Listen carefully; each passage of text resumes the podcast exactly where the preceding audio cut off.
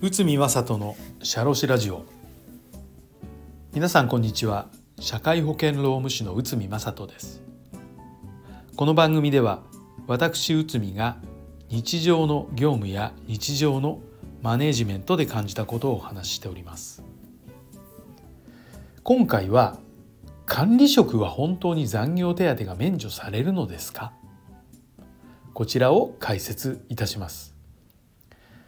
まあ、えー、先日以下の次の相談ご相談をお受けしました。マネージャーが平日に休んでいるので欠勤控除をしたいのですが問題ありませんか？このマネージャーは管理職として処遇されていて部下も存在し残業手当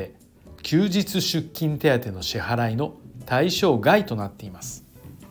そしてしばしば平日に休みを取りたまに休日にその穴を埋めている状況だということです。会社としては働き方に問題ありと考えてその制裁として平日の休み分を欠勤控除としたいということでした。しかしこれは法的に許されるものではありません。仮にこのマネージャーが法的な管理監督者でなければ欠勤控除等の問題はありませんが残業手当を支払っていない時間外の対象外であれば欠勤控除は不可能です。また実態としてこの人が法的に管理監督者として要件を満たしているかも疑問です。そしてこの手のご相談も大変多いです。まあこれに関する裁判で日本マクドナルド事件が有名ですが、まあ、最近の直近の裁判では P 社事件というものがあります、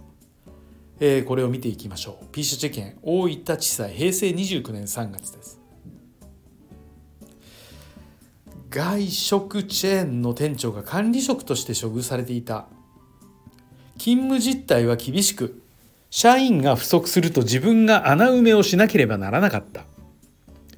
2年間につき300時間を超過する実労働時間が13回にも及んだ。店長は退職したが時間外の割増賃金の支払いを求めて裁判を起こした。そして裁判所の判断は次のようになりました。職務の内容責任と権限勤務対応及び賃金からすれば管理監督者に該当しない。会社側が敗訴となりましたので。この裁判を詳しく見てみましょう。まず権限についてですが店長は店員の採用権を持っていましたが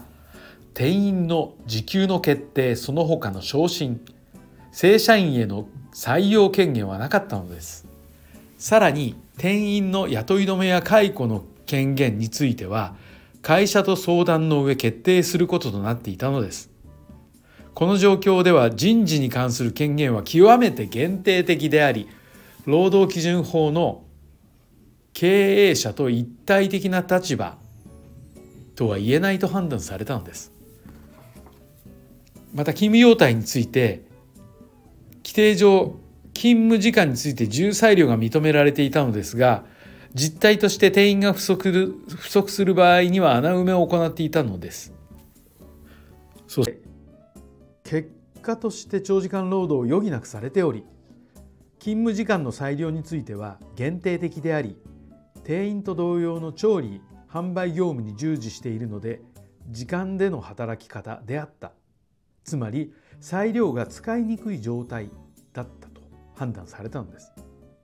さらに賃金に関しては店長職で管理監督者の取り扱いをしていながら店長の年収は474万円で社員の平均年収は528万円だったのです。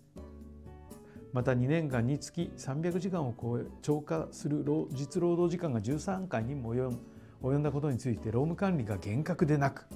社員に対する保護がなされていないと判断されたのです。そしてこの裁判では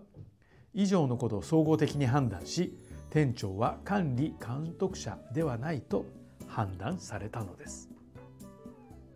ということでこれ管理職として処遇すれば